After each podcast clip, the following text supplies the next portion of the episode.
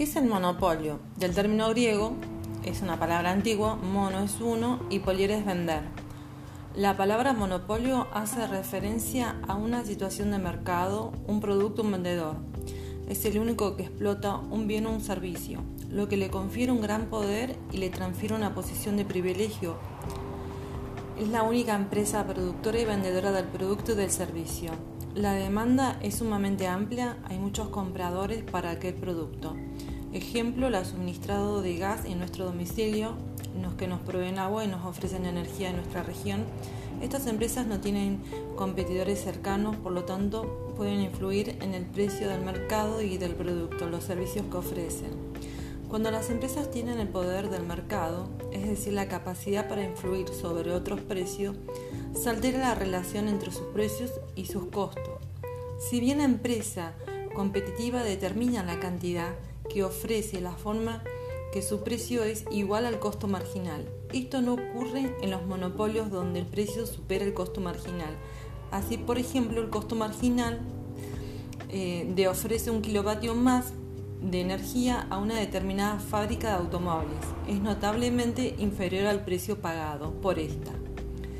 Estas empresas monopolistas fijan precios muy superiores a los costos marginal. Sus clientes no tienen muchas alternativas. Los monopolios controlan los precios y no, no pueden obtener el nivel de beneficios que desean. Los precios son muy elevados. Eh, no existen bienes o servicios sustitutos. ¿Qué son los bienes o servicios sustitutos? Los productos sustitutos son aquellos bienes que pueden ser consumidos en lugar de otros. La primera característica es que tienen una demanda entre sí. El consumidor sabe que puede sustituir uno por otro. Ejemplo, a un medicamento de algún laboratorio conocido por un medicamento genérico de segundo laboratorio. Em, otro bien puede ser la manteca por la margarina, cumple la misma función, o la Coca-Cola por la Pepsi. Los bienes que no son sustitutos son aquellos que no se pueden reemplazar por otro, o bien, por ejemplo, la insulina entonces no va a tener un reemplazo y saber que una persona diabética lo tiene que usar y coloca en el precio del producto. Eh, las barreras del, monopolio son muy rígidas en la entrada del mercado. Las barreras de entradas a un mercado son obstáculos de diversos tipos que complican y dificultan los ingresos de las empresas, marcas o productos nuevos. Es decir, estas barreras son todas aquellas que complican o impiden que entren nuevos competidores a participar de la industria. Las barreras de, entradas pueden incluir regularizaciones eh, gubernamentales, necesidad de licencia, de tener que competir con una gran corporación siendo pequeños negocios, como por ejemplo la compañía grande es capaz de producir más eficientemente una cantidad grande de producto que una compañía con menores recursos tienen menores costos porque son capaces de comprar materiales en bruto, tienen menos gastos generales y por, porque es más bajo. Una compañía pequeña sería difícil mantener al mismo con, con esa, lo que resulta es la invasión de entrada en el mercado. El monopolio tiene el poder de fijar un precio, una cantidad o una calidad. El monopolio eh, fija un precio vendido solo acaso en el mercado puede observar, es decir, fija la producción. El monopolio fija la cantidad de bienes ofrecidos para eh, renunciar o fijar un precio que será fijado por la ley de la oferta y la demanda. Al no tener una competencia posible, la empresa puede definir libremente las condiciones comerciales, descuidan la calidad del producto y los servicios ofrecidos, ya que no tienen competencias en el mercado. Tampoco los consumidores no tienen ninguna otra opción. El monopolio sabe del empobrecimiento del mercado en los sectores de la economía y un debilitamiento. La falta de competencia puede traer problemas de falta de renovación, mejorar los servicios brindados a estos modelos y al producto que posee todo el control y muy pocos riesgos. El concepto y carácter del monopolio son el caso extremo de un mercado imperfectamente competitivo es el monopolio, ya que es el único oferente en la industria. Los inconvenientes del monopolio son que restringen la producción y elevan los precios. El tipo de monopolio más frecuente es el monopolio de oferta. Por ello se emplea la expresión monopolio, sobreentendiendo que no estamos referidos a una actividad productiva y el comercio en que hay es el único, oferente. El monopolio realiza un papel determinante en el proceso de fijación del precio y del mercado, pues tiene la capacidad para decidir su cuantía. Ellos deben a lo que la curva de demanda del monopolista es la curva de demanda del mercado. Esto recoge los, que, los deseos de comprar los consumidores a los distintos niveles del precio y tener la inclinación negativa. Refleja el hecho de que la cantidad en el mercado está dispuesto a absorber aunque disminuir su precio. Por ello el monopolio es, es consciente de que, si desea, aunque la cantidad vendida necesariamente debe disminuir el precio, alternativamente podrá tomar sus decisiones a partir de los precios.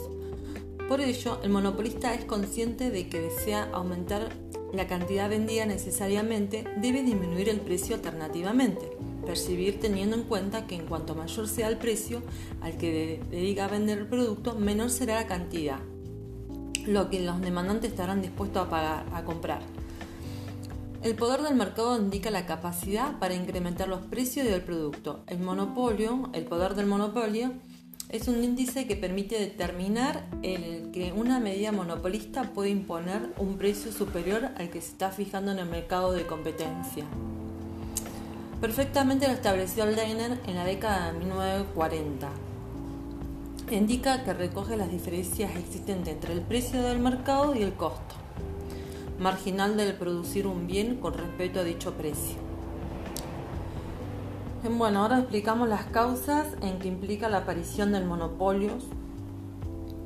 Eh, aunque genéricamente las causas eh, que, se justifican la aparición del monopolio, se ha considerado que apartar.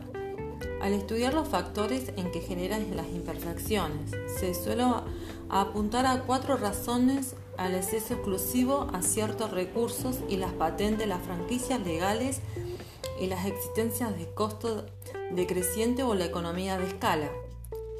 El control de un factor productivo de una forma exclusiva por una empresa o de las fuentes más importantes de las materias primas que son indispensables para la producción de un determinado bien puede determinar que dicha empresa se configure como monopolista. Una patente permite que la explotación con carácter de exclusividad de ciertas técnicas o productos en estos casos y durante un tiempo se determinado se prima de la innovación, concebiendo un cierto poder monopolista. En ciertos casos, una patente provee al monopolio de una invasión concreta, pero no impide que los competidores produzcan sustitutos de aquello. Es frecuente que determinen los servicios de concedan por otra parte de las autoridades gubernamentales o locales con carácter exclusivo de ciertas empresas, dando lugar a, denominados monopolios legales.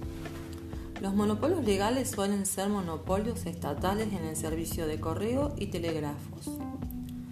Los ferrocarriles, la venta de nafta, de combustible, dentro de los monopolios regulados. Es frecuente encontrar los servicios de teléfonos, los abastecimientos de agua, de gas, la recolección de basura, el transporte urbano. Estos servicios suelen cubrir las empresas mixtas a sí mismas. El abastecimiento de electricidad generalmente es un monopolio. Concedido por del Estado a empresas privadas para la geografía concreta. Los transportes terrestres, aéreos, marítimos de pasajeros suelen también ser monopolios estatales o contratos públicamente. La venta de tabaco también es un monopolio realizan el régimen de monopolios y contrato públicamente. Frecuentemente los precios se fijan por los servicios monopolios. Los estatales y los que son regulados son precios políticos inferior al costo, lo que genera la pérdida que son cubiertas con los cargos a los presupuestos públicos y los costos y los beneficios generados son una fuente de ingreso para el Estado o los locales de ejemplo. Típico de esto son casos de venta de nafta, combustible y de tabaco.